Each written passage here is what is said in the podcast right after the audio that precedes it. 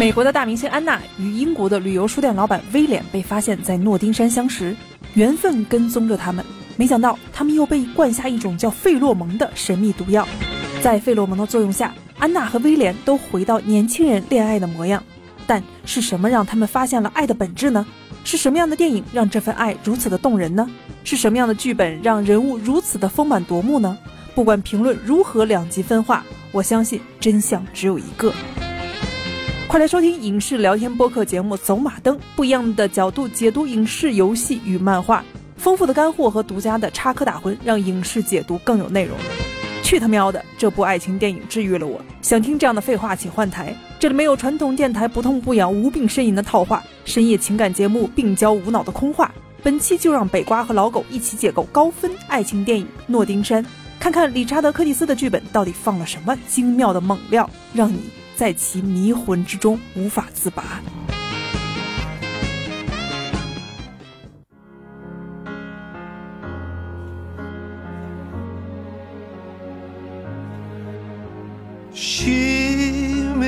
Hello，大家好，欢迎收听本期的走马灯。这一期我们选了这个选题，已是蓄谋已久了啊。但是这个选题它并没有非常的干涩，也没有像传统的一些影评当中写的标题那样和内容那样的那么无聊。什么这部爱情片治愈了我，然后这部爱情片让我懂得了什么是爱，就这些空话套话、乱七八糟的一些话。今天我们选的这个爱情片就是《诺丁山》。今天与大家聊天的依旧是北瓜和老狗。哎，朋友好。嗯，老狗对爱情片有什么样的一些感想呢？传统爱情片。传统爱情片，首先我觉得它应该是俩小年轻，嗯，年纪最好规划在个十五六到个十八九，嗯，这种的就是萌动的萌动期，是美国派的那种萌动期哎，也不，咱们小时候接受的是亚洲文化为主，港台电影。哎呦，那挺吓人的。男主最好是个小年轻谈恋爱都是后面有学习不好堕胎，然后。堕入那些社会黑暗面，也也没有反映那么深刻的东西吧。牯岭街少年杀人事件，他是看你卖什么片儿，他有的片儿是爱情片儿，咱们小时候看的，呃，九十年代初的爱情片儿都卖给那个十三四岁、十四五岁这样的受众的。完了那种的，就是男主最好是骑摩托车，嗯，对吧？有个体育特长，嗯，或者人讲讲江湖义气，完了有点叛逆，好无聊啊！对对对，奶奶最好是个卖冰棍的，或者是摆大排档的。啊，这这这种的，突然想到某一个系列啊，家里还得穷上啊，完了女主再怎么着了？女主非常的清纯，然后非常的单纯，对吧？虽然她比较聒噪一些，但是她因为有青春美貌，但是大家还显现不出来她的青春美貌。青春时代的的那个年代对爱情片的一个构建。嗯，就是这样的哈。对。但是我们今天说的这部爱情片，它出自九十年代，也是九十年代到两千年之前中间最重要的一部爱情片。哎，九九年。九九年啊。对对对对对，就到千禧年之前的一部电影。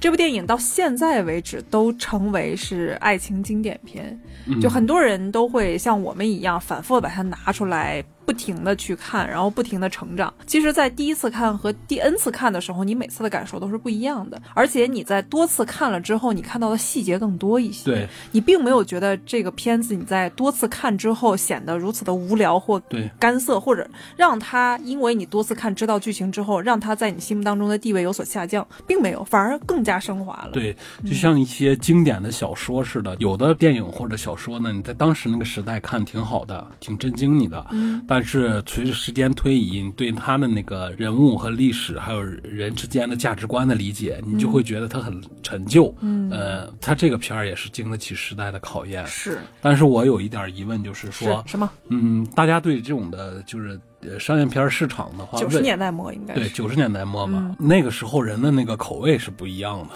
那个时候人们的口味都是向上的，其实都是非常积极的。我我觉得你就像在九十年代末出的什么第五元素呀，是之类的，它就是爱，即便是爱情，用相声的话讲，弄响了得把这个效果。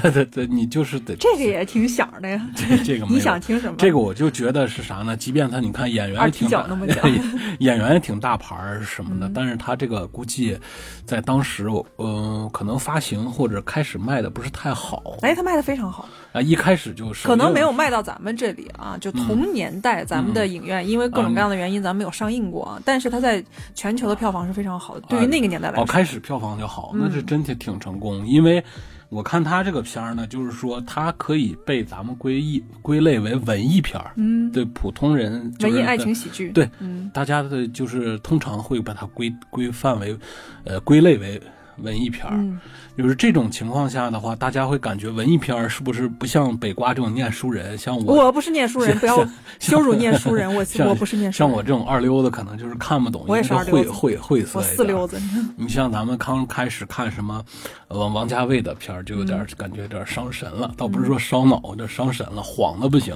或者是有点儿看，就是有人还朋友给我推荐过看八零后没？我还试着看过，没看没没忍的看完两遍，但看一遍没懂。你在说完王家卫，的时候，马上又说八零后，这会让听播客的那些嗯真正忠实的影迷会发生一个就是认知方面的断裂。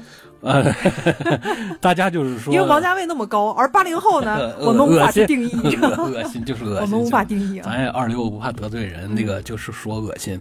无论是像王家卫那么好的，还是像八零后那么恶心的东西，它都是让你感觉到伤神，嗯看不懂或者一遍吃不透。嗯但是你没发现有一些文艺片特别大的作品，就像《诺丁山》，还有就是《肖申克的救赎》这一类的电影，它是神作，它像念书人看起来，哎，会滋滋有味儿。但像咱我这种二溜子呢，不吃力，这叫雅俗共赏。啊，对，完全能，哎呦，你这太概括了，这有书没白念。嗯，完了，它不会让你晦涩难懂，会让你看的特别顺畅，包括它所有的情节转折，那太舒服了做的。这个片儿呢，就是说你对爱情这类题材的剧或者电影创作的时候，这真的是一个教科书级的项目。真的是，就是等于是完美剧本的一个样板。它这种完美的剧本的结构，你怎么拆分？你怎么做出各种题材，比如科幻的或者玄幻的，其实都可以用它这个剧本，对，都可以用它这个整个结构。它的结构是非常完美的啊。它不像那个王家卫啊、杜琪峰给你闹个人风格化，我要搞一些创新，搞一些个人符号在里头。它这里面用的技术手段都是通常咱们见过的技术手段的应用，但是它的特别娴熟和那个用的细腻细腻舒服。对，就是说做电影不是说你会啥，是是你会用啥东西，这个很重要。所以我们书归正传，我们先来了解一下啊，《诺丁山》这部电影。我相信基本上爱看电影的人或者不爱看电影的人，基本上都看过这部电影。我们还给大家稍微介绍一下这个电影的一个前世今生和出处。一九九九年，罗杰·米歇尔他是曾经指导过简·奥斯汀的《劝导》和《早间主播》，这个不是简·奥斯汀的啊，这是另外一部电影。他指导过这些电影后面，当然《早间主播》是最后他最近应该时间线离我们最近的一部拍摄的作品。他在九九年的时候指导过《诺丁山》，而他的编剧就是著名的理查德·柯蒂斯。这个人太厉害了，他是憨豆先生的主演。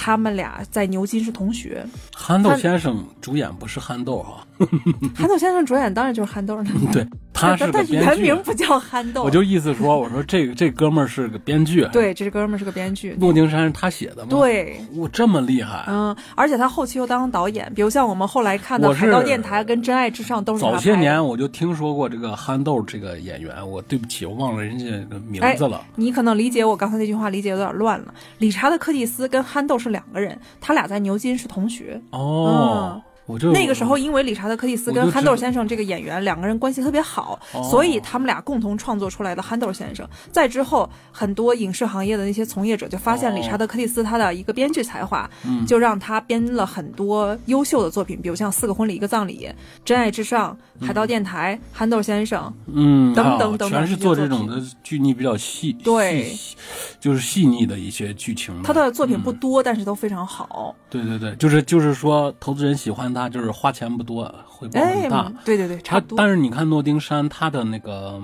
置景也好，它的服化道，他还是挺花钱的。嗯他他倒不是说是像动作片啊，你看，它花钱花到哪个点上？嗯，它只要花在刀刃上，啊这个钱就不多。是你要没花在刀刃上，这个就是一个非常隐喻的东西了啊，嗯他就会花很多钱，但是他绝对是旱涝保收的。对于理查德·柯蒂斯来他说，不呃是是个挺好的导演或编剧。编剧啊，对，这部片子让全球票房收入近三点六四亿美元，在一九九九年，这是一个非常高的一个票房啊，成为当年英国票房最高的电影，也是休格兰特职业生涯迄今为止最大的热门影片。嗯，休格兰特之后，反正理查德·柯蒂斯是等于是休格兰特的一个嗯伯乐吧。我感觉休格兰特以前就应该有名气了，应该出圈了的人。但是他有一段时间是他给推到巅峰，有一些丑闻，然后有一些丑闻。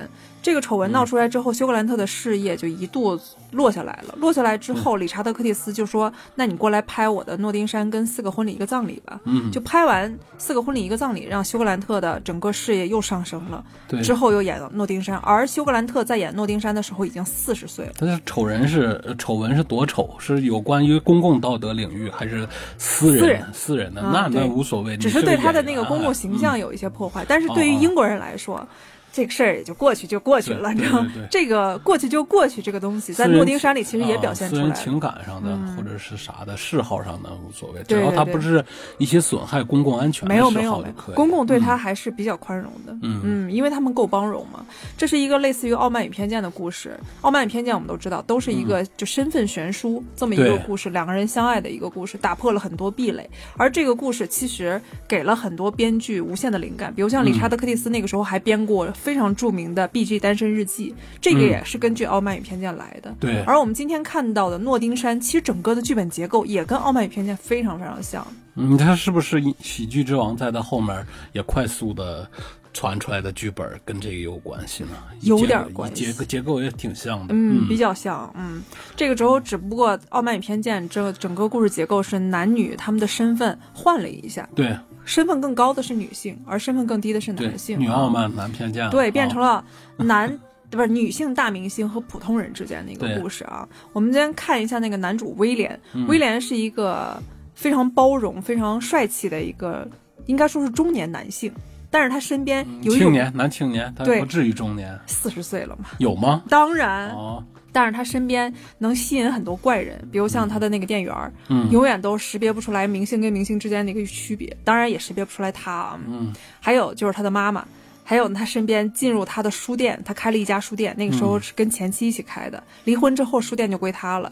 他开的那家书店老是进来很多怪人，而且书店的经营非常惨淡。嗯，那个怪人一进来说有没有狄更斯，然后有没有彼得潘。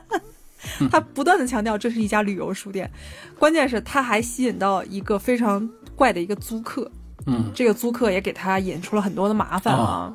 你看他的包容性极高，但是他平凡的让他母亲都记不住他的一个名字，这就是一个落差。第一个落差就是他非常的平凡，平凡到大家都不愿意多看他一眼。对，喜欢看书，温柔内敛，喜欢躲在镜头后面。慢慢的，后来他遇到了大明星安娜之后，他的性格才显现出来，就真正的里面藏着的勇敢才显现出来。而我们的女主角安娜生活在聚光灯之下，而且她是大大大明星，但是却不是那个娇柔造作的人，就不像我们一般认为的一些明星，她非常的造作，非常的做作。主动争取是她的一个性格，你看她的好几次争取，争取她的爱，争取她的权利，争取她很多的机会，都是她主动这个性格造就的。也是他成为明星的一个根基，但是他有脆弱的一面，心里有非常热情涌动的一些情感，但是这些涌动的情感，其他人又看不到，其他人只想说安娜你美美的就可以了，我不想去看你这些东西，然后那些人都很肤浅的认为安娜你就动一动就可以了，没人理解他尊重他，直到遇到威廉，嗯，安娜里面最脆弱、最温柔、涌动的丰富的情感才显现出来，这就是这个片子让我们觉得特别漂亮的一点。对。所以，我们今天为什么说标题是解构一下这部电影为什么吸引你？我们就要用好莱坞最著名的编剧，也是编剧导师罗伯特麦基，他的出了一本书，也是现在我们说编剧圣经嘛。这本书叫《故事》，当然他还有对白。这这两本书对很多编剧来说特别重要啊。我们从《故事》这本书来解构一下诺丁山。嗯，你有没有对这个男主跟女主啊之间的一个他们之间的一个差异有什么感想没？男主啊。虽然他不善表达自己，是个内敛的人，但其实他挺幽默的。因为那个剧早嘛，我后来看了一些英国的电视剧和、电影，后来觉得英国人可能都是那种的闷骚的幽默劲儿。对，英国人喜欢自我黑，对对对，我感觉他都有点像说英语的天津人，有这种感觉哈。贼贫哈。啊，对，就是那种的。呃，女孩呢，就是典型的是那种的美国精神的那种人。就你看这个片儿里，就是男、男生跟女生之间，他一个是英国，一个代表是美国，他就两种意识不一样的一种，不能不能说是冲突，就不一样的一种、呃相关性，他也表现出来了。比如像这个女孩，她一直是是热情大胆，对，想要去争取自己的一直些东西，接一点，对对对对。啊然后男主就非常能自嘲，但是这种自嘲反而保护了男主。对，他这种自嘲反而让男主，就尤其是在他们这个嗯语境环境下啊，语境环境下让他变得更强大一些，而且他不为那些流言蜚语，也让他不为一些传统规训所困惑。比如像我们说，他跟他的前妻和他的前妻现任的老公，也是他曾经的好朋友，三个人住在一起，完全没有任何的违和感。嗯如果是被一个传统规训的一个人的话，他肯定会觉得很尴尬，而且会可能会跟他的好朋友或他前妻产生矛盾，嗯，就会觉得很丢脸，对吗？是呢，嗯，但是他、他们之间完全没有，就是因为他们勇于去自嘲，勇于去自省。跟他身身边的环境有关系。，对，就是他的室友正经二流的，那是个嬉嬉皮士感觉。你看他那个演员塑造的，他露那一口牙是吧？他可能从来没有过鉴宝，就没就过业，可能一个月发低保发一千多，跟他合租呃合住的房租他的房，一月给他丢二三百块钱，吃喝都他的，完了完了就那么混日子，就可以显出男主嗯其实是超级包容的、对对对，就就是他身边就就那个人，我就是说说那个人每天也在看电影、看报纸、看书啥的，就说明他们周边的现代文明环境，还有就是他们对人的那个关系的理解，就是对已经摆脱过去那种封建的束缚了，就是嗯就父权主义呃对对对赋予我们的一些东西，对对对，所以说男主才能轻松的应对这些事儿。轻松的跟他所有的朋友在相处。你看，而他跟女主之间的区别呢，就是他俩就像，比方说两个下棋的人，男的喜欢给对方空间，嗯，比较能让着；那个女的呢，她是喜喜喜欢自己动起来。嗯，其实男主虽然你看他内敛害羞，但是他很松弛，嗯但那个女的因为他那个环境，女的不是说是莽撞的那种动，她是喜欢主动的去，呃，我比方说我动起来，她知道你的反应，就是那种的。如果两个人都是这个男主的性格，他俩也黏黏了就。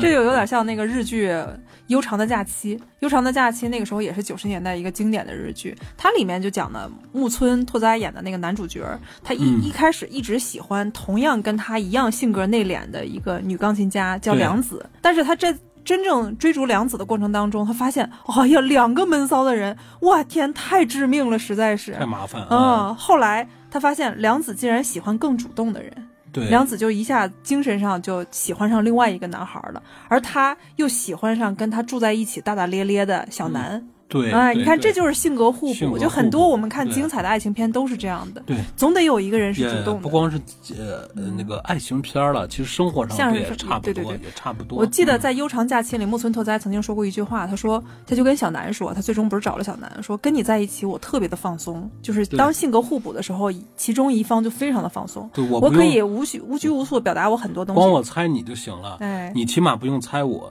你一动，起码咱俩不是一盘死棋了。你一动，我我就知道你什么反应，我会给你回馈。嗯如果两个人都不主动动，那谁都不给谁回，互相就是靠揣测的话，特别费电。对，他啊说我跟梁子在一起的时候，我非常的紧张，我总想扮演一个角色。你看，对我总是说话不自在，我干什么都不自在，就有点像我们身边的很多朋友，他们在恋遭遇一些恋爱的时候，他们也说，在遇到某一个对象的时候，他们就会非常紧张，他们要扮演一个高大上伟岸的一个角色，连放屁都不敢放，对对吧？但是他们又遇到另外一个人的时候，他又发现这个人让我很松弛，也许这个人没有那个人长得好看，对对对，对吧一个人得负责输出，嗯，另一个人也不是不输出。如果他不习惯于主动输出，只是两个人在互补。就你跟 AI 打交道都这样，你跟嗯小爱同学交流的时候，哎，没跟小爱同学，你小爱同学交交流交交流的时候，你也得呃说出你的指令，完了小爱闭嘴。完了，他才那个指令不愧是你，什么都知道。小爱也得更加努力才行。小爱，闭嘴。他他在知道你的东西，你不能让 AI 主动的靠麦克风来听，嗯来来猜猜你嗯你对他的这样的好累啊呃他算不过来。嗯，所以有这样的性格互补，他这两个人，威廉跟安娜，本来两个风马牛不相及的两个人走在一起是非常非常合理的。嗯，让我们也看到了爱情它真实的一面，就是爱情需要两个人不光是互补，是互相进步，互相往前走，互相推动对方，而且能让双方都非常的自在，能让双方都成为更好的人。嗯，我们现在就来罗伯特麦基这位大师啊，他的故事来一起看一下诺丁山他怎么就符合一个好剧本呢？罗伯特麦基在故事当中，他的第一句话，我记得记得就是前几篇他写过的那几句话，让我印象特别深刻。他说：“故事是生活的比喻，好的故事是展示，但不解释，不说教。”哎，你看他这个就说的非常好。我们现在看到了很多的一些分数不太高的，因为观众的眼睛还是雪亮的啊，分数不太高的一些东西，他就会陷入到解释和说教当中。对嗯，他会故意说教，而且老给你解释，不把你当聪明人。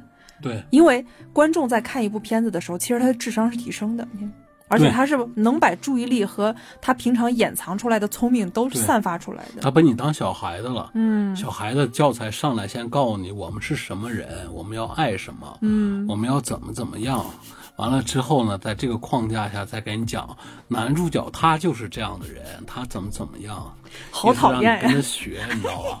真正真好为人师真真真正的讲故事是让你发现这里面的那个人生道理。嗯，而我们在看诺丁山的时候，他就完美的把一个好故事当中只是展示、不解释、不说教，发挥到了一个极致。典型的故事结构是激励事件、进展纠葛、危机、高潮和结局。我们来看一下诺丁山是怎么完成这几个过渡的啊？诺丁山男女相遇、对话、再次相遇、约会，这就是一个激励事件，对吧？对我们能看到一个大明星跟一个普通人之间，他们如何的相遇，然后相互对话。第一次肌肤之亲被安娜男友打断，这就是进展方面的一个纠葛。对，嗯，第一次肌肤之亲之后，差点，呃，那个时候就出现了狗仔队。男主听到女主的搭档的一个对话，就是出现狗仔队，这是另外一个危机。嗯，然后女主跟他演电影的那个搭档说了一些风凉话，这是第二次危机，就把男主伤得很重。嗯这两次就是危机的出现。嗯，男主拒绝女主后，因为那个时候女主过来跟他道歉来了，对拒绝女主后。非常的后悔，去新闻发布会追回女主，那就是一个高潮。对幸福的结婚，走红毯，在庄园里看书，这就是一个完美的结尾。对，你看了正这个好就是激励事件、对纠葛、危机、高潮结局。线性发展还挺简单的，哎但是人家这个就是非常动人好看。嗯，因为它让每一个嗯道具、每一个配角儿，还有它细腻的输出、情感输出，都完美的做到了这一点。对嗯，然后第二个呢，第二个是主人公必须具有自觉或不自觉的欲望及意志力。主人公及其故事的智慧魅力和情感魄力必须与对抗力量相适应。人物的维度越是矛盾的人，维度越高。表面象征下掩盖一个深藏的本性，而人在面对两难的抉择时，真相才会暴露出来。你看，这就是好剧本。其中人物的丰满和高光的时候，就是在你抉择的时候，跟外部力量在对抗的时候，你才能散发出来你真实的本性。这样的嗯这种本性才能跟我们的观众共情。对要不说老话就说“观人之无义”嘛，嗯，对吧？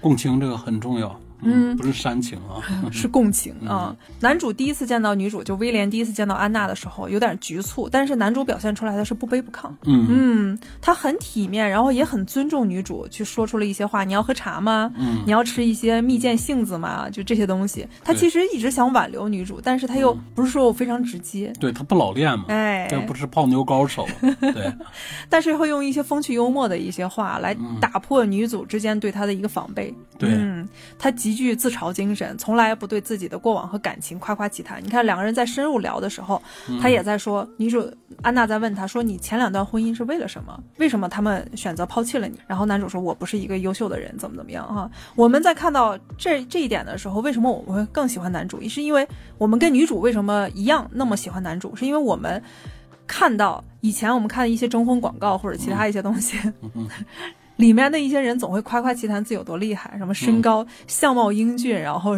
身材高大，嗯。然后我们的工资非常的体面，嗯。知识渊博，对吧？对。全是这样的。而女主在她好莱坞也经历过一大堆夸夸其谈、每天吹牛掰的一些人，嗯，所以女主当看到一个自省精神如此深厚功利的一个人的时候，女主一下就心动了，嗯。是吧？就觉得哎，你倒是对自己的定位蛮明确的啊，嗯你这样的反而是特别吸引人的。之后，男主还是掉书袋，而且男主还是一个特别保守的一个人。别看他是一个现代人，但是他还有一种就是远古的绅士精神。我可以去关注你的电影，但我绝不关注你的私生活。对对，跟人之间保持一个界限范围，给别嗯人空间，没说他是一个挺给人空间的人，是，他有古典礼仪的对女性的尊重，嗯，很绅士啊。对，而我们的女主呢，她是一个敏感但心理非常强大的一个人，在成为明星路上吃尽了苦头，但是她聪慧过人，也有自省精神，还非常的体面。你看她在化解危机的时候特别厉害，比如像跟大家在你问我答的时候，他能很巧妙的就把这个危机给化解了。大明星老上综艺呢，这点东西小场面，嗨，我们可看到一些，就是落马的一些大明星，以前那些场面真的，嗯。对于咱们来说可能是看上去是个小场面啊，但是他们就直接就爆发了，非常的尴尬啊。在。节目上都能，不是演的，对。然后他安娜又是被父权文化所裹挟，那一开始他成为明星还演电影的时候，他都是根据父权文化的那种向往，他去扮演一些角色，对吧？我是一个美丽的人，我是一个身材好的人，我为了去表达这个美丽的角色，让我十九年食不果腹，对，对吧？让我经历两次痛苦的整容手术，但是他也被伤得很重，因为父权文化当中也压迫他，比如像其他那些男性对他的荡妇羞辱，对，恶意揣测。其实他很多事儿他都没做，但是那些男的，你看他说的那些话都非常的恶臭，而且这些东西会让他谨小慎微，因为他但凡做什么，嗯因为她是个女性，再再加上她是个名人女性，她但凡做什么，那些父权文化的那些媒体就会对她无限的放大，就会扒出她以前的一些事情，比如像她被艳照所伤，对吧因？为这种多元化的这种包容意识，我感觉也就是最近十年左右嗯成熟的。那个年代可能有所建立，嗯但不普及，也就是到现在为止，说是大多数人能够包容女性，嗯还有就是对于女性的权益能够平常的心看待。嗯但那个年代呢，可能还不行，因为嗯女性还是你看她塑造荧幕塑造形象也好，她的公众给展示的形象也好，还是对男性属于讨好型的。对，而且谨小慎微，对对对所以导致她有一些创伤性应激障碍，比如像他们第一次肌肤之亲之后，第二天就被狗仔们全拍下来了。拍下来之后，她为什么能发那么大的脾气？是因为他之前确实被很多的一些事伤害到了，而且他对男主那一瞬间，他表现出来的是不信任，因为那个时候、他以前的生活经验告诉他这件事儿应该就是这么发展的。对嗯，我们不能完全怨他那个时候发出来大脾气，所以后来男主也想明白了。对说之前他可能遭遇的太多了，而且他精神上其实蛮挺丰富的，他嗯并不是一个像梦露一样，其实梦露也不是一个胸大无脑的人，梦露也读哲学，梦露也非常喜欢读书，但是大众却看不到他那她就是。挺亢奋的一个女生嗯嘛，那没办法。那梦露确实也迷人，这不能不承认。每一个年代对每个年代就是需求女性的样子不一样。年代需求那样女性，因为那个时候是冷战的时候，大家喜欢看点热的，你知道吗？对，但那是我们都叫人东京就热，人家纽纽纽约不能热一下吗？哈哈哈咱不还有说不出那念书人的话，哎就凑合。，行行行，好吧，晚上东京聊啊。我们再看下一个，他就说，除了男主角跟女主角他的丰富的情感维度之外，还有就是小角色必须轻描淡写，但是不能流于呆板。这一点，理查德·柯蒂斯做的也非常非常的好。嗯。你看，他摆威廉身边的这几个朋友，就摆人，你能遇到的那些人对，基本上全给你一把。抓也就四五个角色，但是刻画的都更每一个人我们都能记住。很很生动啊。，对，比如像威廉的那个很傻的那个朋友，嗯嗯，他的存在开始你都觉得是个 bug，就是为了拖延这个剧情，制造危机对，制造危机给添乱的。后来他发现不是，也是为了丰富人物而存在的。而这里最精妙的，其实就是威廉妹妹的生日会，也是他约安娜第一次出来，大家一起聚会。嗯，哎呀，那场生日会我真的觉得太棒了，实在是。对，你看，因为那场生日会的开篇，安娜在跟他在进入朋友 Max 的房子之前、嗯 m a x 一直在跟自己的妻子贝拉在聊，说：“嗯哎、我们的威廉最近是找女朋友了，女朋友叫什么？”在说这个的时候，Max 发现烤鸡糊了。其实嗯我以前没有注意到这个细节啊，对后来我就反应过来这个细节是为什么了。嗯它其实这里面暗藏的一个信息就是，贝拉一开始她是承担所有的一些做饭的细节的，嗯，是吧？她是承担所有做饭的一些任务的。但是贝拉那个时候出现了意外，从楼梯上掉下来，导致下肢瘫痪，所以 Max 就承担起了做饭的义务。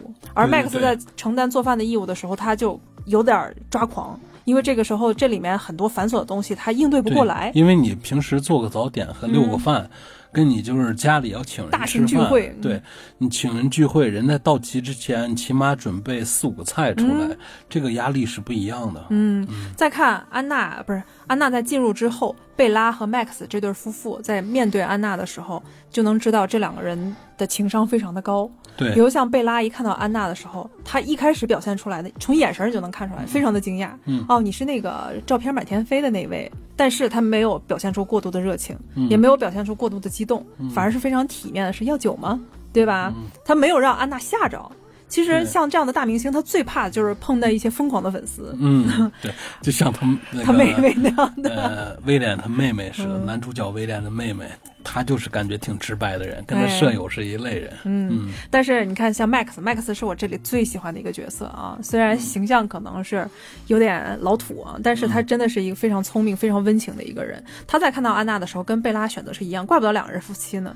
两人又聪明，然后又体面。他说：“安娜，哦 s c o o l 哦，你要酒吗？” 也在问这个问题。再之后，他们就表现出来，就见到大明星之后的三种人的样态：一种是体面的，对，就是贝拉跟 Max；另外一种就是疯狂的，威廉的妹妹对 Harney。Harney 在见到安娜的时候是那种疯狂的颤抖，我的 fuck，你知道吗？就这样的话就出来了。对对对，就是那种的不知所措，对，手舞足蹈开始。嗯，还有第三种，第三种就是 Bernie，Bernie 就是里面的股票经纪人，他是有有点木讷的一个人。对，他不是木讷。现在咱们身边儿到咱们这个岁数也好多人，嗯，他们从二十多岁开始也一下游戏也不玩了，也不看什么电影，他只关心于生计，就是他们觉得是赚钱吧，就咱们理解就是奔于生计。嗯，他们觉得你对那些东西感兴趣是个不着调的行为。但是他，你看他从他的话中说，从来没有女孩约我，你就知道他是一个挺无趣、挺木讷的一个人。但是你但凡要活跃一点咱们，咱们认识这些身边这些人，他约女孩呀，他对呀、所以你就知道他在那个群体当中，他是相对来说比较木讷一些，对对对？所以他代表的是第三类人群，就就是对明星浑然不知他奔于生计，他也不怎么看电影了啊，他他对安娜浑然不知你想知。，男主角四十岁吧，他的朋友肯定也是差不多那40多岁岁数，对嗯，四十岁左右。咱们其实人到四十岁左右开始也是出现身边好多人就是也不关心这一些。你跟我说什么漫威电影，还是你说过去这些电影，没有印象，嗯，没有印象。再之后最精彩的就在他们在分享布朗尼蛋糕那一段啊，嗯。你看那一段安娜在看他们的时候眼睛是放光的，他们那一段并没有说安娜是一个大明星，我们把所有的聚光点都聚焦在安娜身上，这也会让安娜非常的浑身不自在，对吧？但是他们会把这个整个的派对闹得非常的温情，非常的平等，嗯这个平等让安娜感觉很舒服他。们这个社交的那个智慧是确实是挺厉害。哎呀，就看《唐顿庄园》你就知道，大家搭话就必须得你问我答，然后这个化解尴尬。他们是英国普通人呀，这演的可是英国普通人。嗯但是这是他们传下来的传统呀，对社交传统。他们社交方面的给人营造那个舒适度，确实是一门学问。嗯这咱们就是市井里面普通人不具备的，嗯，咱们肯定有就是特别油腻的出来，让你感觉到不舒适，好为人呃，师的或者。是特别 特别唐突愣的，让你感觉也不舒适。嗯，还有就是一些不知所措的，还有一些喝多的的就开始耍酒疯的，也让你就是能做到让人舒服的人，就是从小可能人家家庭也好，是学校的社交也好，能够训练你能够体面舒适的承担跟人友好相处的这个任务。嗯嗯，这个方面的话是咱们可能成长环境所带来的缺失。这是跟他们的不一样的文化特点啊！嗯你看，在他们在吃饭的那一段，我看了好几遍。我每次嗯看的时候，总把那一段就印象特别深，我都仔细看，仔细看。对，在第一次，呃，他们在刚吃饭的时候，贝拉就问安娜说：“珍珠鸡怎么样？”然后安娜说：“我是一个素食主义者。”嗯，贝拉那个时候哦，就这样一下。但是当 Max 在问安娜珍珠鸡怎么样，安娜说：“这是我吃过最好的珍珠鸡。那个时候贝拉就在看安娜那个眼神的时候，就特别复杂，又有惊喜，然后又有赞许，然后又有理解。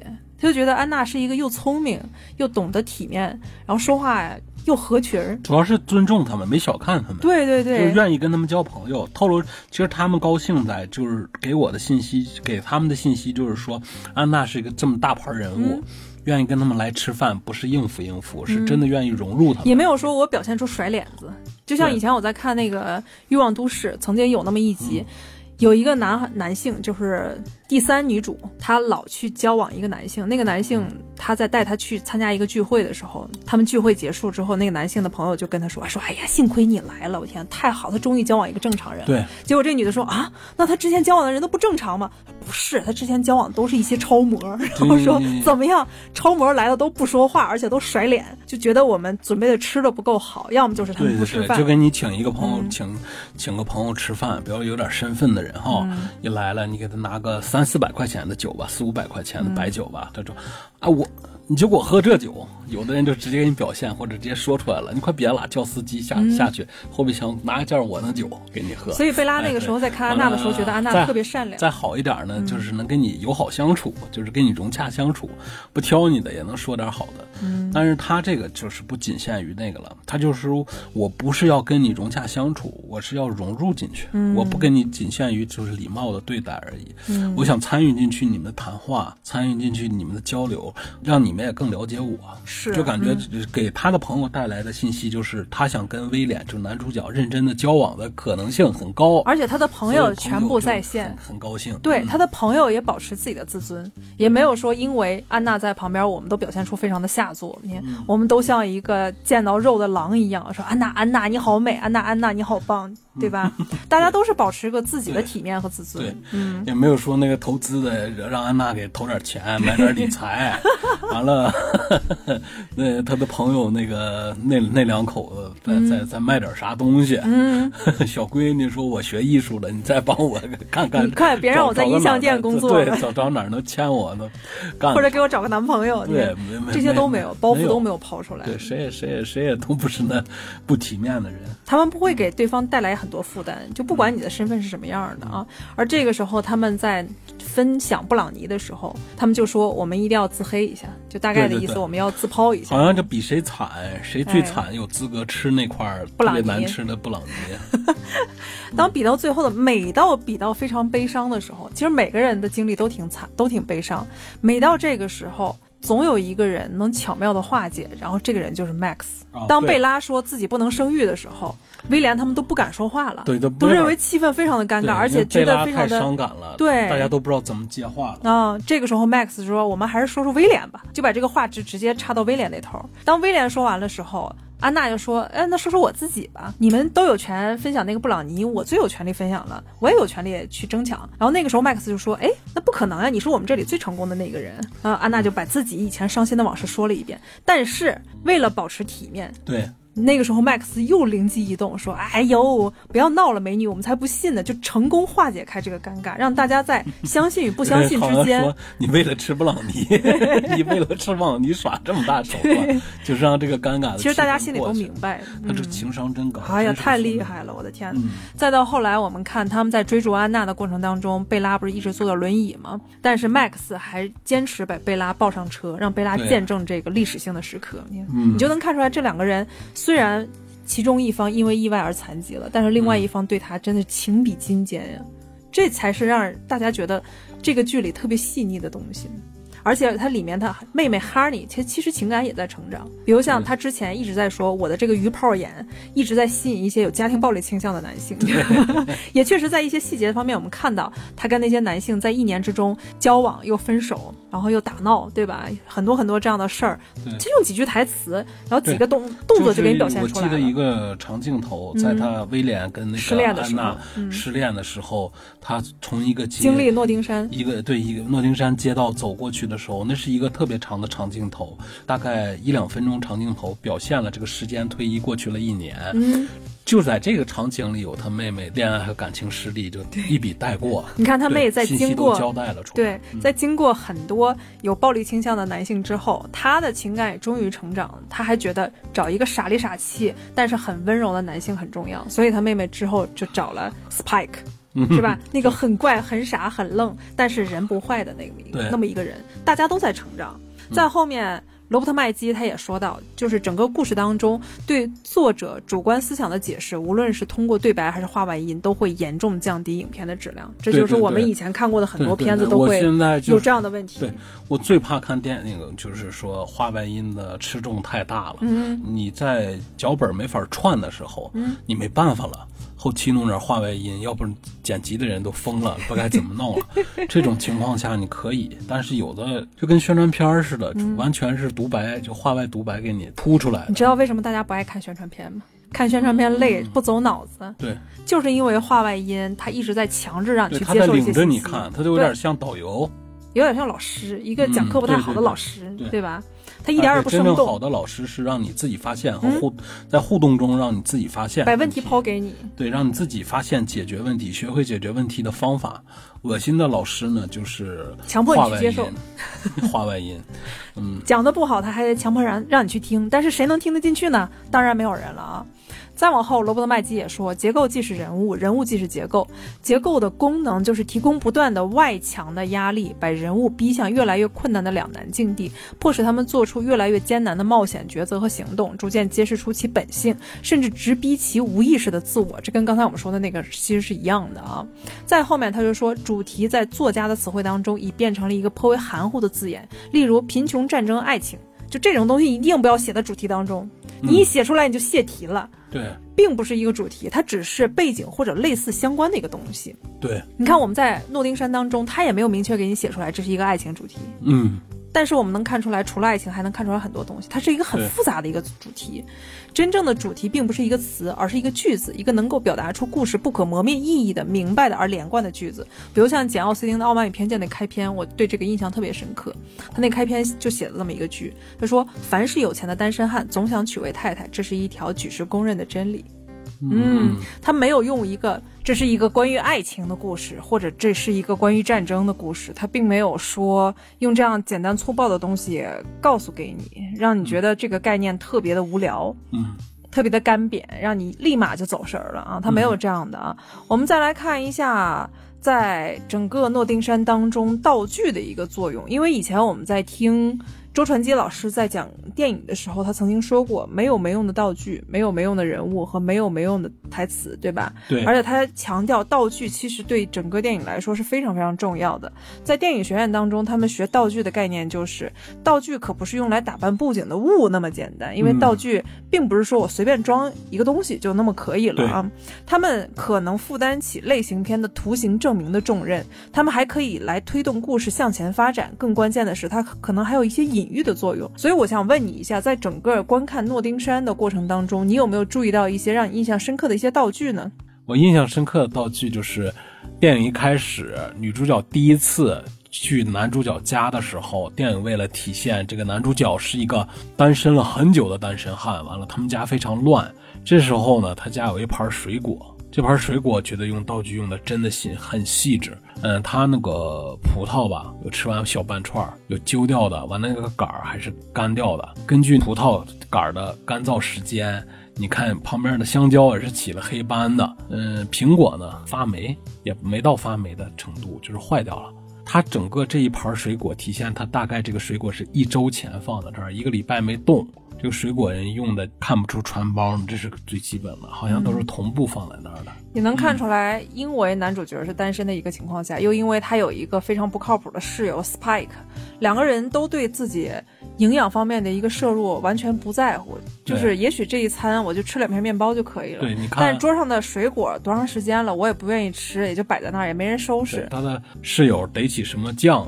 也吃，他们没有正经吃过饭，就是就是糊弄糊弄的日子就过去了。典型就是单身汉那种嗯，而且你看到的是水果，我看到的是熨衣板。嗯，就我这个他在门口的时候放了一个熨衣板，那个时候安娜第一次进他家的时候，那个熨衣板的镜头其实有好多啊。熨衣板是一个烫坏掉的，你就说家里如果但凡有一个持家的人，熨衣板不会被烫坏掉，因为那明显就是一个人不会料理家务，而且走神儿的情况下会把熨衣板烫的那么厉害。对关键是烫坏掉，他还没有换掉这个熨衣板，嗯还继续用，他也没有说修补。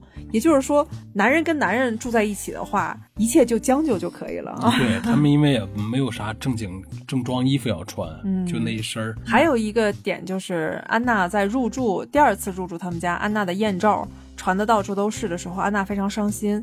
找到他之后，整个家里其实比之前要干净整洁很多。对证证明的就是安娜给这个家里带来很大的生对，机。给男主角燃起了生活的希望。嗯，而且你再看桌上，桌上是新鲜的水果，水果也很多，嗯所有的那些水果都非常非常的新鲜。他们在吃的摆盘儿，一切的东西都像一个井然有序的一个温馨的家庭是一样的。对对对，嗯，一个是这个，另外一个就是安娜的一个穿着，这也是他们嗯道具服饰做的特别用心的一点啊。我们在看安娜，她跟其他的女明星不太一样，因为我们常规看到一些女明星的街拍啊，啊、可能美国的那些女明星确实比较邋遢一些啊。对但是很多给我们的一些固有印象，就比较肤浅的一些固有印象，就是女明星喜欢穿金戴银，穿的珠光宝气的，或者她们喜欢穿豹纹儿，这样会显得她们很性感，很有攻击性，对吧？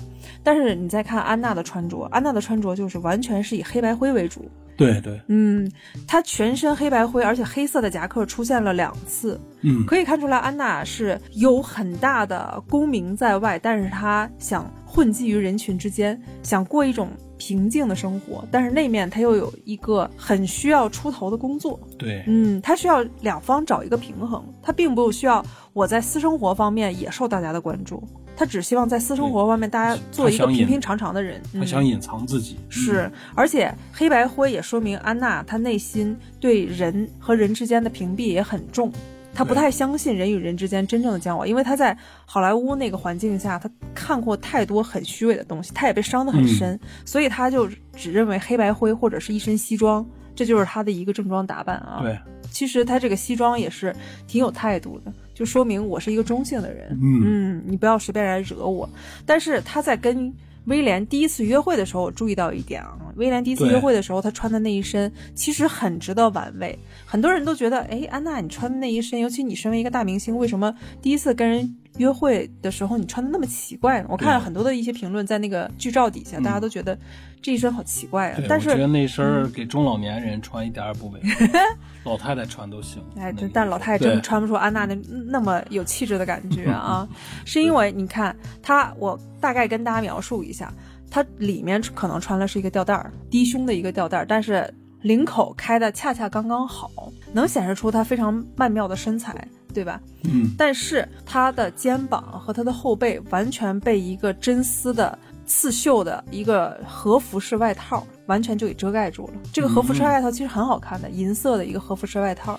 它在这个外套底下，它并没有搭配女性化的一些裙子，也没有搭配更有攻击性的一些东西。对，反而他是穿了很普通的牛仔裤和一双皮鞋。嗯，他本来可以搭配高跟鞋，对吧？对对可以搭配一些什么网眼鞋，就一切一切让自己看上去非常的扎眼，但他没有。嗯，他的身高很高，但是他穿的是一个中跟儿的一个皮鞋。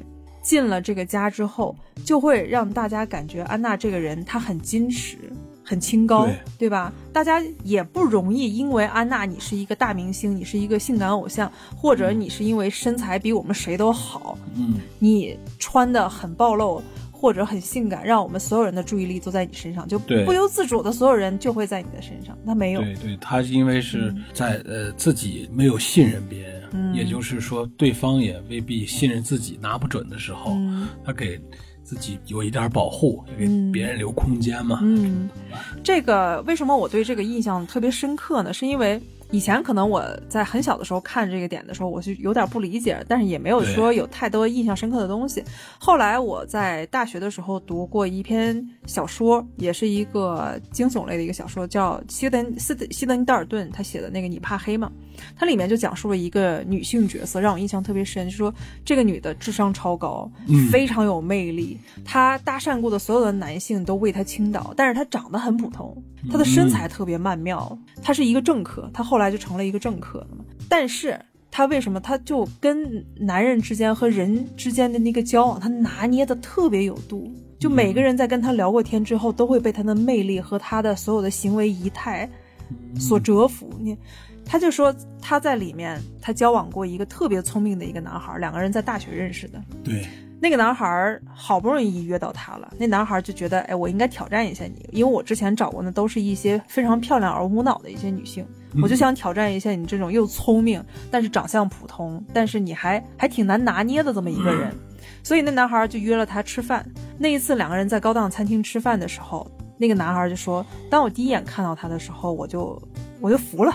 真的，我彻底服了。说为什么？是因为我常规约的那些女孩都会穿的非常热情似火的衣服来面对我，而她呢，她穿了一个，竟然穿了一个灰色的高领的露着呃无袖的衣服，底下穿了一条很严谨的白色的裙子，而她穿的那个高跟鞋和她走路的姿态就像一个异国的公主。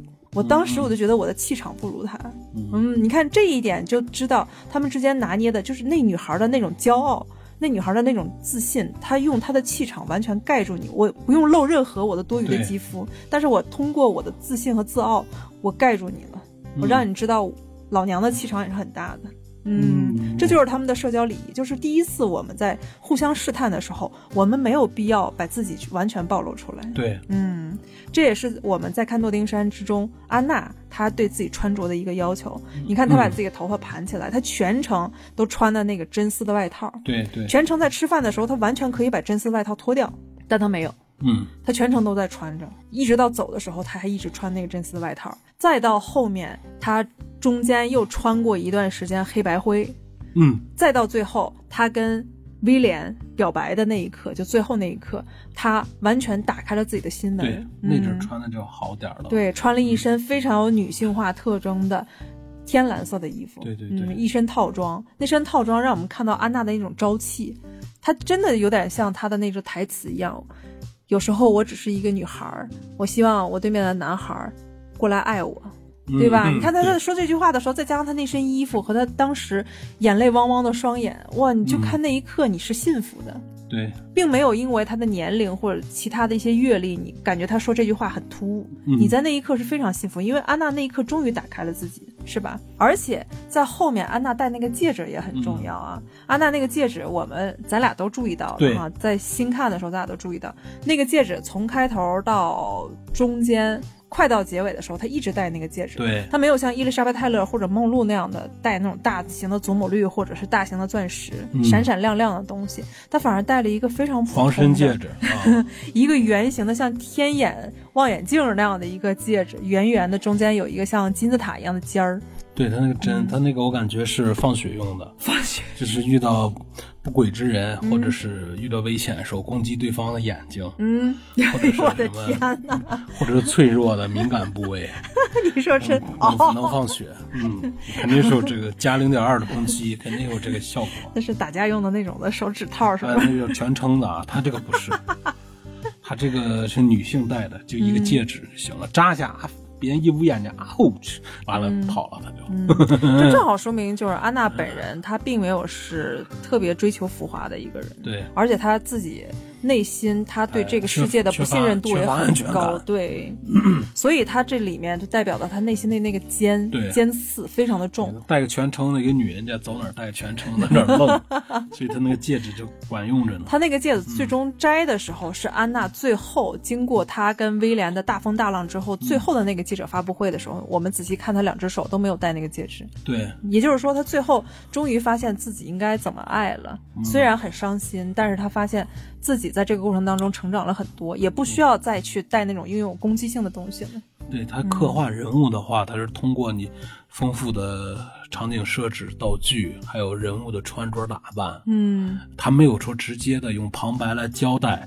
这是一个没有安全感感的女人。的女人，没有这种给你交代这个人物，她是用这种的道具、自己的装束，还有这个人的行为举止，嗯，来的刻画，让观众理解了这个人的心理状态，包括安娜，也包括威廉，还有周边的人。嗯。我有的时候在想，就是一个好的剧组，尤其是好的导演，他身边会有很多优秀的人，比如像非常好的道具师，他能理解这个导演想要表达什么，用他的道具去升华他的思想。就像以前王小帅在拍《地久天长》的时候来到包头，嗯。他那个时候开了一个也是一个发布会，对。然后我当时很有幸采访到了他，嗯。我当时就问了一个问题啊，让他印象特别深刻。我嗯。说，在电影当中，男主角他那个手机有点像小灵通那那类的手机，嗯。里面的铃声一直都是我不想，我不想，我不想长大，就是这个铃声。我当时在问我说，这是不是因为我在问导演，是不是因为他因为失去了儿子之后，他就困在了时间的牢笼当中？当时王小帅都惊呆了，你知道吗？嗯他说你这个问题问的真好，我都没有注意啊，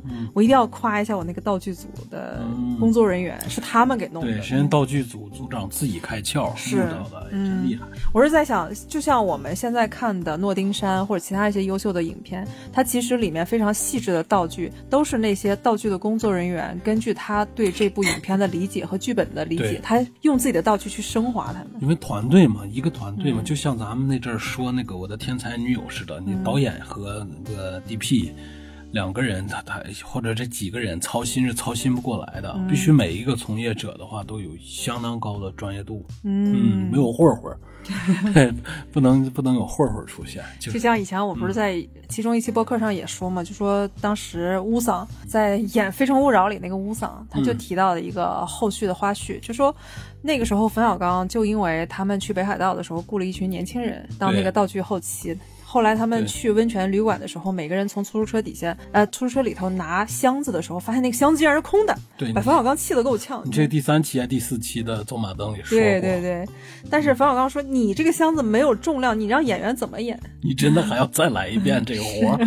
不要不要，我就跟大家说一下，就说不负责任的道具会让导演非常的抓狂，但是负责任的道具会让导演很高兴的，他不用任何操心的事儿，不用导演说，哎，这个你给我弄一下，那个给我弄一下对，导演不用像一个控制狂一样。对对，整个你的流程就快了，快了，大家有更好的精力为更细致的东西服务。嗯，就是包括造型，包括道具，也包括置景组的那个其他的人员，也包括你包括摄像机位的调动，都能按据根据图纸操作，并且自己去把它尽量的完善了，嗯，完善的合理化了，没有毛病的，体现出自己的艺术水准。这就是为啥他们组队的时候，他们那个人员都是有多年从业经历的，哪怕嗯小师傅也是。啊，他们的流程很快，嗯，一点也没有说因为道具或者其他的问题让我们整个剧组都拖沓下来了，大家都很专业啊。我们再来说一下在这部片子当中的一些梗，可能很多人在看的时候，有些人没有注意，或者有些人注意到他没有听懂，或者是大家都听懂了还没有说提出来啊，我们就给或者忘了 我们就跟大家提醒一下啊，这里面其实说了很多很多梗，比如像威廉那个时候在佯装马和猎犬记者的时候，他就夸了安娜一句，说你在我们杂志心目当中跟 Black Beauty 的意义是一样的，这就是黑美人。黑美人其实它来自就是《黑骏马》这部小说，嗯不知道，你给介绍一下。黑骏马》它是在美国非常流行的一部小说，那个时候还被改编成无数的电影，就是讲的是一匹黑色的跑马的一个故事。我就看过，好像跟那个你应该看过其中一部，因为好多人都拍过黑骏马。没有印象了。嗯，那念书少啊。它也是那个他们一种精神象征吧，就是一种顽强的、不屈的一种我。就是看过一个跟马有关，就是一战的时候，他战后哦来回跑的那个马叫战马，战马对啊，那个不是黑骏马。对吧？嗯，但是那个类似，那也是一个儿童文学。嗯，这里头安娜还提过亨利詹姆斯，这里的亨利詹姆斯是两个人牵线的一个梗啊。之前安娜因为艳照，她入住到威廉家的时候，威廉就无意当中提了一句，说你这样的应该去演威廉詹姆斯、亨利詹姆斯。的作品。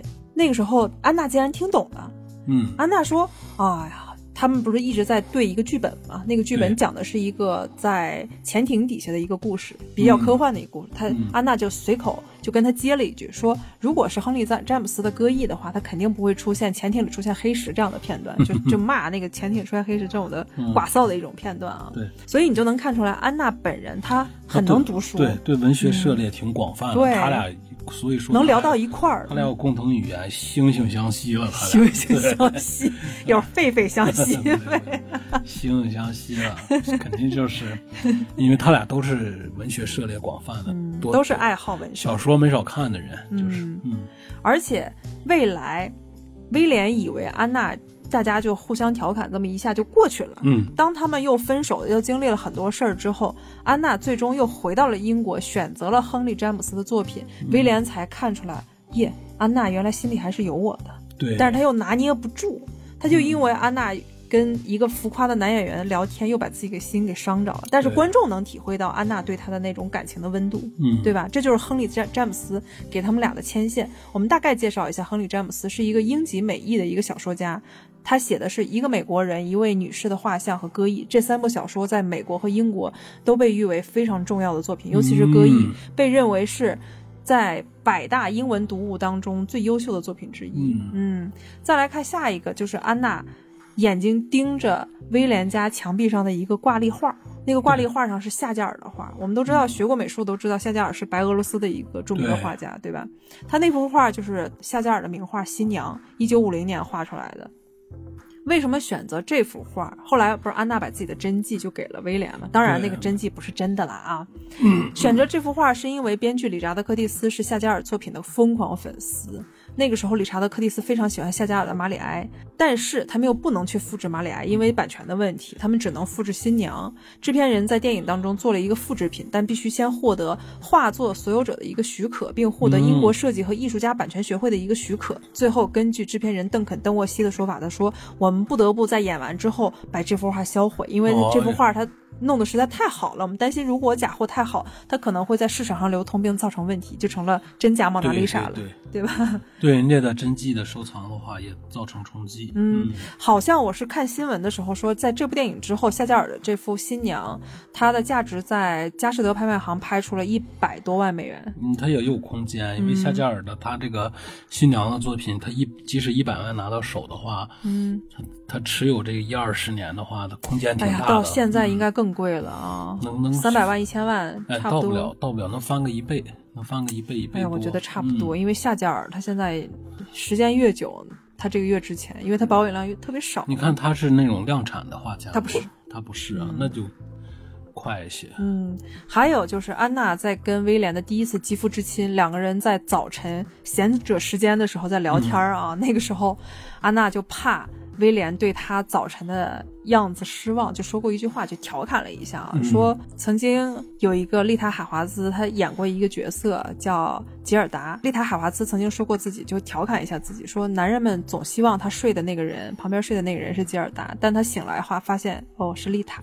吉尔达是不是就是在嗯三四十年代嗯，挺火的一个四电影？十年代一个黑白电影啊、哦因为里面的丽塔海华是斯赫本那个时代的吧？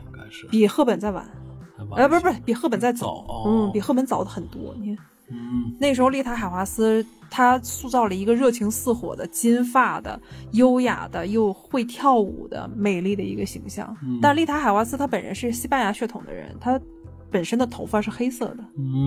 嗯，所以他在演完这个角色之后，他本身的性格又跟这个角色出入很大。对。因为这个角色是热情似火，嗯特别美国甜心的那个样子，但他本人又是特别害羞的那种人，嗯不善言辞，所以他在五段婚姻当中，他就调侃每一个男人，本来以为自己旁边可以拥抱的是吉尔达，嗯。他那个原文就是说：“Man fell in love in Gilda, but wake up with Rita。”然后就嗯醒来以后发现不是吉尔达，嗯是他。对，嗯丽塔海华斯曾经一任丈夫是奥逊威尔斯，嗯嗯就是《公民凯恩》的导演。嗯嗯，相当天才的一个人啊，这俩都是当年红极一时的人啊。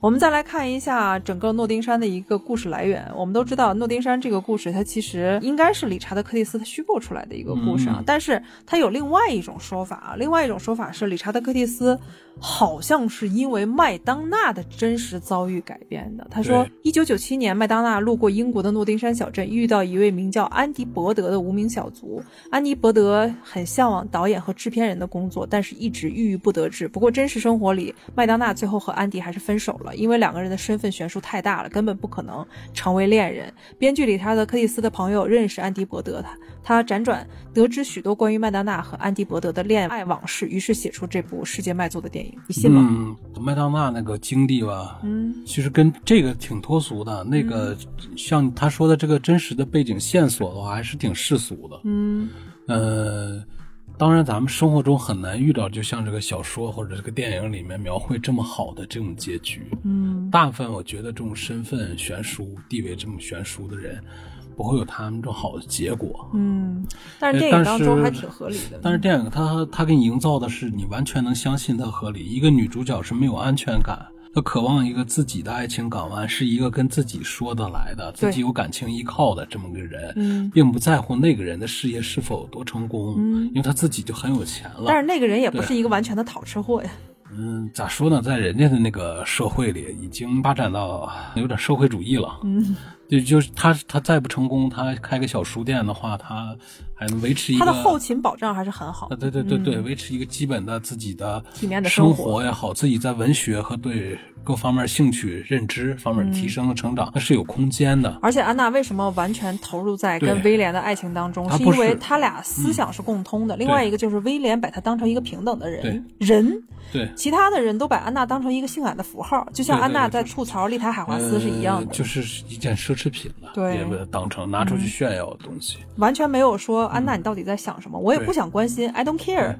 你只要是美丽的身材好就可以了。他俩像即便再悬殊的话，他他俩在那个爱好修养方面是没有悬殊的。对，但你在真实的情况下，如果说一个人他喜欢另一个人，比方说叙利亚难民，嗯，在难民区开个小报亭，他每天疲于生计奔波，他可也许连连报纸都没时间看，很难有这种邂逅。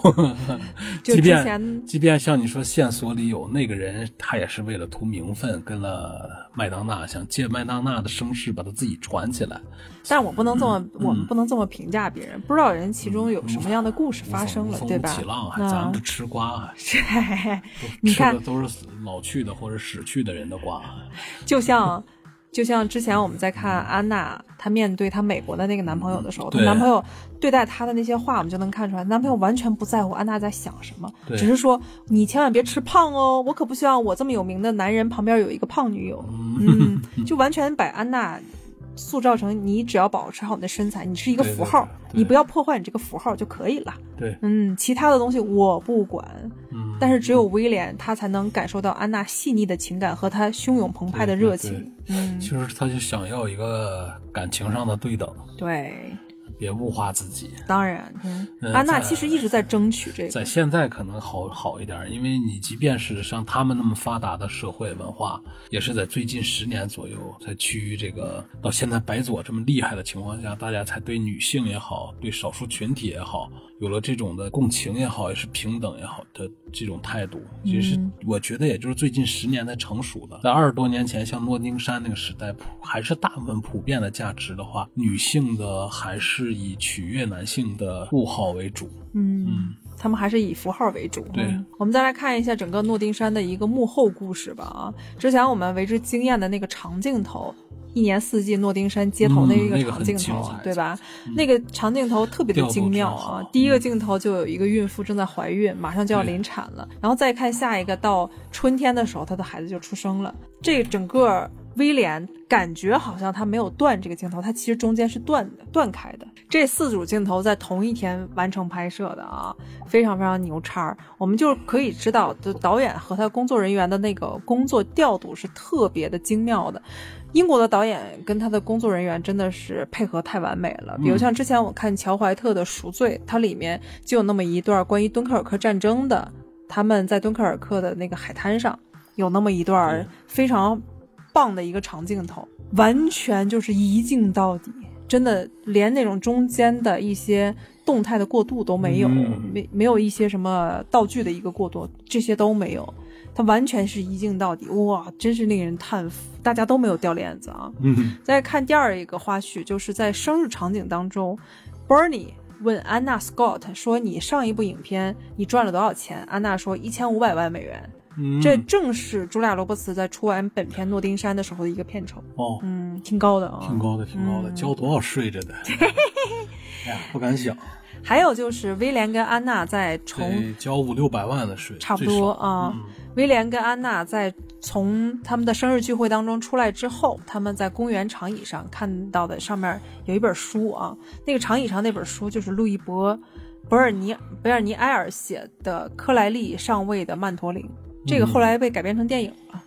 那部电影是尼古拉斯凯奇演的，二零零一年搬上的啊。不过那部电影可能因为导演并不是这次诺丁山的那个导演，嗯这是另外一个导演，所以拍的没有太好，所以大家给的评分也不是特特别高，可能是觉得有一些细节没有拍到。嗯，呃，再下一个，我们再看片中的丽兹酒店，他追逐威廉追逐安娜那个丽兹酒店，确实是在丽兹酒店拍的，但是为了避免打扰到宾客，他们还是比较尊重那些宾客的啊，不是说我包场了，所有宾客不许进来啊，只好在凌晨两点到四点的时候排。所以演员要不说他们一直得让自己的皮肤状态保持很好，因为他们老得熬夜。啊。嗯，他们可以像说相声似的，晚上八九点的去片场呗，对对，对，差不多，就是这样去那儿对对词儿，十一十一点多准备一下，嗯。一一两点开始。嗯，威廉居住的那个蓝色的房子，蓝色门的那个房子确实存在，而且它就属于理查德·柯蒂斯。后来理查德·柯蒂斯对在拍完这部片子之后，一年以后就被卖出去了，把这部真房卖了。真会啊，嗯这个自己的房子当 IP 做了，是。行。后来这个上面那个蓝门不是很多人过来朝拜嘛，因为非常喜欢这部片子，很多人还在那个蓝门上写的这是好莱坞门，但是被当时的房主就把那个门给卸下来，放到那个拍卖行去拍卖去了。后来就放了一个黑色的门，但是放黑色的门，据说我看到那个新闻说后面大家就很不满意，说明明这是诺丁山最。成功的一个蓝色的门，你为什么要灌黑色的门？啊所以说他不会做买卖，他也是为了免骚扰嘛，因为每天都有朝拜者，每天都会骚扰他。你把这个地方经营成别的用处不就行了？没有办法，他最后还把那个门又换回来，换成一个蓝色的门，但不是那个之前他那个门。把他把蓝门卖了，他这黑门对付一段时间，自己再刷蓝了一样，再扛几年又能卖一次。而威廉经营的那个旅游书店真的还在，嗯所有那些陈设都没有变，里面确实还有一些狄更斯或者是约翰格里森姆的一些东西。嗯嗯，就是在片中有一个神经兮兮的一个人说对，：“有狄更斯的作品吗？嗯我还有彼得潘，约翰格里森姆的有吗？” 当时我们都觉得这人神经兮兮的啊。对。但是它里面因为这部片子，它里面真的是放置了这些书，嗯，大家可以去朝拜的时候可以购买，挺有意思的啊。我们再来看一下在诺丁山当中的配角儿，他那些配角到最后都成了英国英剧和英国电影当中顶梁柱式的人物啊。比如像他的那个大脑脱线的那个室友 Spike，让大家成也 Spike，败也 Spike 啊。一口烂牙那个。对对对，他其实，在现实当中还挺帅的啊。看这个人。真的，这就是演员的可塑性，真的。嗯，这人原名叫瑞斯·伊凡斯，他演的就是《海盗电台》。嗯海盗电台》里他演的是那个大 DJ 嘛，最后出现那个大嗯 DJ。还有偷书的男人，在开头偷完书还想要向安娜索要签名。电话对，这个人是英国非常著名的喜剧男演员，他演的最著名的一个喜剧角色就是布莱克书店，他是男主嗯角，他的名字叫迪兰莫兰。后面他又演了僵尸肖恩，就是那个欠扁的那个眼镜仔。对，后面还有一个，当威廉去找安娜第一次遭遇记者发布会的时候，后面就有一个挺帅的一个记者一直跟着他啊。嗯。那个记者还刨根问底儿，这个记者就是朱利安·林希德·图特，他演最著名的一个角色，他一直在演配角嘛，嗯，超体演那个反派，嗯，哦还有九号密室，嗯还有一个小童星米莎·巴顿，就是那特别可爱那小女孩儿，嗯，看上去贼机灵、贼入世，比威廉还入世。对，他当时说这是我演的第二十二部电影，哎真的是他演的第二十二部电影。他那阵儿演的最著名的一个角色就是《灵异第六感》，他演的是一个小鬼。他这种童星，他自己演完片儿，自己不能去电影院看，他不够岁数。对。是呢，嗯他当时就说了一个特别有意思的一个梗啊，嗯。就问威廉，威廉就问他说：“你跟谁合作？让你印象特别深、特别欢喜啊？”他说：“跟莱昂纳多。”然后威廉当时是一个特别保守的人，他还不知道还有一个迪卡普里奥啊，他说达芬奇，列纳多达芬奇啊，是对，然后那个小同学呃？是迪卡普里奥，巨尴尬啊！嗯。还有就是威廉的高情商好友 Max，我特别喜欢的角色，这个人原名叫第五麦克纳尼，他演过的东西就多了，就是那个有点谢顶的那位，哦，嗯那个，Max 嗯。做饭非常糟糕，但是情商极高的人啊。嗯。他演的就是明叔、飞鹰艾迪、神探夏洛克、权力的游戏，就你基本上看的那种高分的英剧都有他对，哦。还有他的前妻贝拉，特别嗯。优雅的这位女士吉娜麦基，她演的嗯。就是赎罪，刚才我说的那个，对，还有魅影裁缝，嗯他的股票经纪人 Bernie 非常失败的一个 loser 的一个学校，但是他在后面那个角色一点儿也不 loser，就是啊唐顿庄园当中的大老爷，嗯。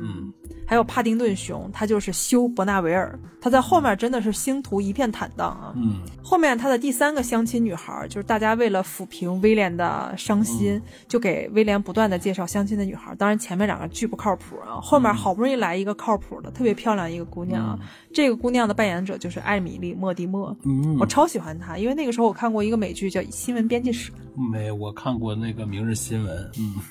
我是曾经试图带你看《新闻编辑室》来着，但是由于里面的台词太快了，节奏太快了，对你当时睡着了，明日你知道，保险丝就断了。艾米丽·莫蒂默，他是一个英国的演艺世家出身的，嗯所以他就出身比较好啊。他的演戏演的也非常好。嗯蒂姆·波顿那个时候啊，是蒂姆·波顿，对，对，哎，不是蒂姆·波顿，嗯，是另外一个导演啊，还找过他演过一个科幻片叫《幽冥》，哦，幽冥我知道，对，就是核伍迪·艾，伦，对对对，嗯，伍迪·艾伦后来找他演赛末点，受啥核辐射了？一帮德德军啊，不是不是，是东欧的，东欧的，他们人的那个身体组织细胞变成那种的，像鬼魂一样啊，对对对，能能够电离的那种感觉，不是在是就是咱们说的食物组织了，嗯那就像幽灵一样的杀人，啥挺恐怖。嗯，还有什么爱因斯坦凝聚态，对吧？嗯还有一个科学理论在里面啊，挺有意思的一个片儿。这里面的全是艾米丽·莫蒂莫她主演的，她是那种的岁数越大越红，嗯，演的越好。女的岁数越大越红，对，很少见啊。我们再来看一下威廉的古怪的妹妹 Harney，她的原名叫艾玛·钱伯斯。她最著名的一个角色就是《傲慢与偏见》，就二零零五年版的《傲慢与偏见》那部电影。对，她是演伊丽莎白，就女主角的好朋友，嗯特别有智慧的那个好朋友。但是很遗憾的是，这个演员二零一八年的时候就去世了，享年哦五十三岁。一八嗯年去世了。她其实本人长得很漂亮，但是她演的那些片子，导演都得故意把她画得很丑。嗯，然后给她的牙上故意做一些处理，你就塑造性强呗。对，嗯，很多导演都是在拍完他之后，都在那些花絮当中一直在忏悔，说：“哎呀，艾玛，其实你真的很好看，但是没有办法，你接到这个角色了，我只能这么把你打扮成这样的。”嗯，本人大家可以去网上去找一下她的照片，真的挺优雅的一个女士啊。对，说了这么多，你有没有对那些看过诺丁山，或者是没有看过诺丁山，或者已经忘了诺丁山情节的人，就说一些即将再重温一次的一些推荐语？啊、我推荐啊，我推荐，嗯，他这个电影呢，对情感怎么说呢？就像泉水一样，特别的平稳，整个叙述的线索的推进不会让你感觉到有浮躁的地方，刻画人物呢又是特别细腻的。他需要静下心来去看。我看到很多的一些评论都嗯说，我浪费了一个多小时时间看一个特别无聊的片子。嗯，怎么说呢？这个片子除去它的剧情以外，你听歌都是好。我记得当时那个年代流行，它带出来四到五首的挺流行的情歌的，好像有什么嗯 Blue，、还有九十八度，对，还有艾拉尼斯·莫里塞特的一些歌、都在里面，都是特别好的一些歌。因为它不需要特别激情的一些包装出来的电影元素，比方说那矛盾冲突、老掉牙的桥段包袱，它就是很平稳的叙叙述，主要的剧情集中在就是那几天的事件进程嘛，关键叙叙事一样。是英国人拍这些东西，你一定要仔细看，每一句台词都不要放过，尤其是好电影，你越看他那个台词，你越发现每一句台词都是有用的。对，他推来进往，就那些台词都特别的机灵，抖机灵，真的给你抖包袱在里面。嗯他没有明说，很多话他都没有明说。嗯我们一直觉得含蓄这个东西应该是东方人的东西，嗯但是没有发现，其实英国人那种含蓄起来也特别有意思。咱们现在不太搞含蓄了，嗯因为含蓄耽误事儿，容易丢失观众。观众观众万一你一含蓄我们含蓄过更直接了，是吗？对，没看懂咋办？